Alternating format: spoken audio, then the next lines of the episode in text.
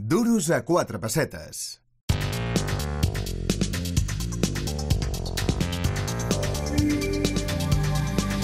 I el Duros a quatre pessetes, que sí, que som un programa econòmic, som un programa d'economia, però ja us dic sempre que els diners i l'economia ho mouen tot i podem parlar de temes molt diversos amb el denominador comú.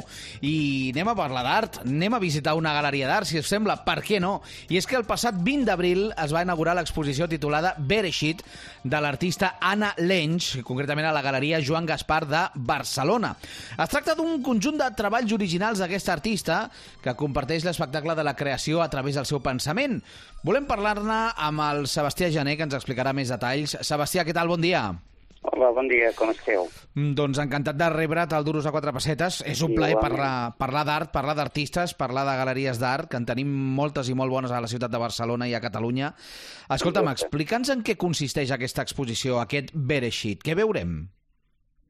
Ah, veurem la reflexió d'un artista sobre els, eh, sobre els textos de la Torà, del primer llibre de la Torà, que precisament es diu Bereshit, Uh -huh. i és el nom de la creació. Uh -huh. Aleshores, la reflexió que fa ella com a, com a artista i com a dona pues queda reflexada perfectament amb, amb, amb les seves formes que tenen un concepte molt, molt, molt abstracte, Uh -huh. però amb un contingut teòric molt important i sobretot molt místic. Aleshores, és, és una d'aquelles exposicions que s'han de visitar amb la intenció de fer un, una mica de, de, de reflexió Sí. amb un pèl d'hu- d'humilitat, Uh -huh. perquè és, eh, és, una, és una exposició... Jo, clar, evidentment, com a comissari de l'exposició no puc dir una altra cosa, però estic convençut que avui Mm. és la millor exposició que s'està presentant arreu del país sense cap mena de dubte. Uh -huh. Quin tipus d'obres eh, veiem i quantes n'hi ha? Hi ha exactament 16, 16 obres, Uh -huh. algunes de gran format, i eh, tot és obra de, de Montela, tot és obra eh, pintura, és oli, perquè ella no treballa mai amb acrílic, Uh -huh. però, a més, amb la seva tècnica, que és una tècnica molt personal, que és l'Ishmating, doncs eh, realment queda una mica impactant quan, quan, quan vas a veure l'exposició amb una mica de ganes de veure art. Uh -huh. com, com has dit que es diu aquesta tècnica? Schmatting. I, i... S-S-M-A-T-I-N-G. Ah, schmatting. I en què- Schmatting és, és, és, un, és, un, uh, és un derivat d'una paraula yiddish, Mm? que com tothom sap, el yiddish és un dels, de les llengües que parlaven els jueus centreeuropeus, Sí? I clar, uh, l'Anna, com que és jueva i és esquenat, doncs el yiddish és un idioma natural per ella, Mhm. però eh, amb una presentació que es va fer en un moment determinat al, en una exposició al Museu de Tel Aviv, el curator de la, de la zona, que era Mordechai Omer, pues va dir, això són esmates, o sigui, textil, Uh -huh. la, la incorporació que hi ha aquí, doncs eh, la tècnica és schmatting. És una tècnica molt complicada, Uh -huh. eh, és una tècnica que exigeix tenir el dibuix molt clar al, al, a la ment per poder-ho traslladar, perquè no admet l'error. Clar. Eh, clar, és, és molt laboriós, molt lent, ho, ho té tots els, tots els ismes per poder gaudir d'una d'una exposició com Déu mana. Uh -huh. Doncs aquesta exposició la tenim a la Galeria Joan Gaspar de Barcelona, a Bereixit. Sí. Eh, Explica'ns qui és exactament Anna, Anna Lenys. A més, tinc entès que Mira. és una persona que ha exposat a tots els continents. Explica'ns eh, d'on neix el seu art, com és ella i què podem trobar en una ex- exposició de la Anna Lenys. Mira, Anna Lenz és una dona que va néixer en un refugi durant la, la Segona Guerra Mundial, és a dir, els seus pares es van refugiar i ella va néixer el 1943 i eh, a partir d'aquí, o sigui, el seu pare va morir als camps, Uau. ella era molt petita, evidentment, doncs no, no, no el va arribar a conèixer, però eh, el que jo estic convençut és que amb l'interior del seu cor i del seu cervell aquesta circumstància l'ha marcat una mica per, per lo que és. Clar. És una dona que als eh, 16 anys va guanyar un primer premi de pintura a Alemanya perquè ella d'Alemanya i vivien allà, i eh, a partir d'aquell moment doncs, eh, va començar a treballar en diferents puestos. Va arribar a Barcelona en 1963, va, la van invitar a través del senyor Rafael Santos Torrella a participar en l'exposició de pintura jove de la Sala Parés i va guanyar premi. Va guanyar un premi i, curiosament, el, el senyor Santos Torrella la va eh, esperonar perquè pogués continuar treballant i fent el seu art. Uh -huh.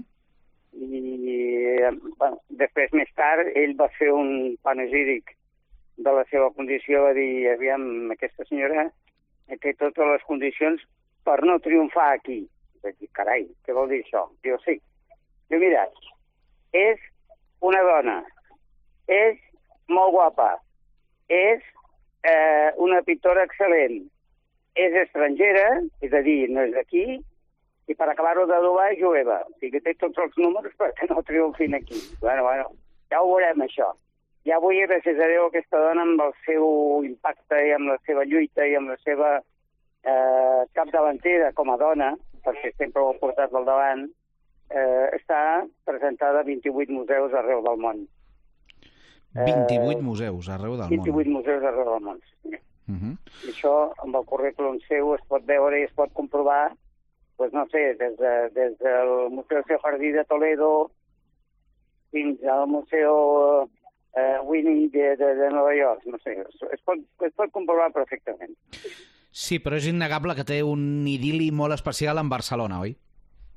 Evidentment, ella se sent molt arrelada en aquest país, se sent molt arrelada en aquesta ciutat, des del 63 que va arribar aquí eh, tota la seva vida eh, s'ha centralitzat en aquesta ciutat, estima Barcelona com la seva ciutat, perquè se li han proposat moltíssimes vegades anar a diferents puestos i ella ha dit que no, que Barcelona és la seva ciutat i es quedaven aquí. O sigui, de fet, quan va perdre la seva mare o doncs era una oportunitat que li van oferir a Alemanya una altra vegada i allà amb la possibilitat de fer un museu a Nolenys no va voler, o sigui, va voler quedar aquí, malgrat que aquí continua sent un artista, com moltes dones artistes que hi ha aquí a Catalunya, que són extraordinàries, que passen desapercebudes precisament per això, per ser dones. Uh -huh. I és una de les lluites que ella ha tingut sempre. Sebastià, a quin tipus de públic aniria dirigida aquesta exposició, aquest Bereshit d'Anna Lenys?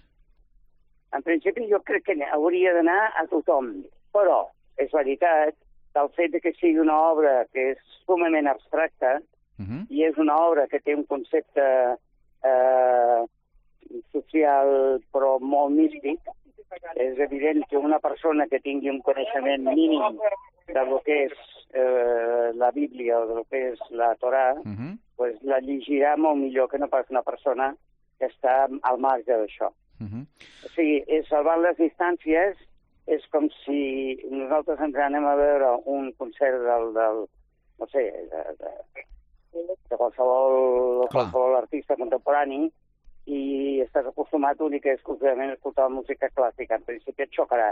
Uh -huh. Però si prestes una mica d'atenció i te n'adones que és un reflexe de l'època que et toca viure, arribaràs a entendre fàcilment el que aquell artista vol dir. L'exposició es va inaugurar, com us dic, el passat 20 d'abril. Eh, 20 fin, fins quan tenen temps els oients a anar-la a veure? En principi és una exposició que, com que és molt especial per la pròpia galeria, perquè també és un homenatge al que havia estat el seu promotor i el seu propietari, el senyor Joan Gaspar, Uh -huh. és un homenatge amb ell, l'exposició estarà fins al principi de juny. O sigui, mm, és una exposició que és per, per, per veure-la més d'una vegada i un té interès en, en, en conèixer el que és el món de l'art, clar. Uh -huh. Doncs allà li teniu la Bereshit a l'espai Galeria Joan Gaspar, que està al carrer Consell de Cent 284 de Barcelona. Sebastià Jané és el seu comissari i ja en clau més genèrica t'anem a preguntar, tenir una galeria d'art d'aquests dies és una professió de risc o té bona salut al sector? Aviam, estem, estem passant un moment una mica complicat. Mm. Complicat per, per gairebé tothom, menys els que, els que es dediquen al, al món de la informàtica.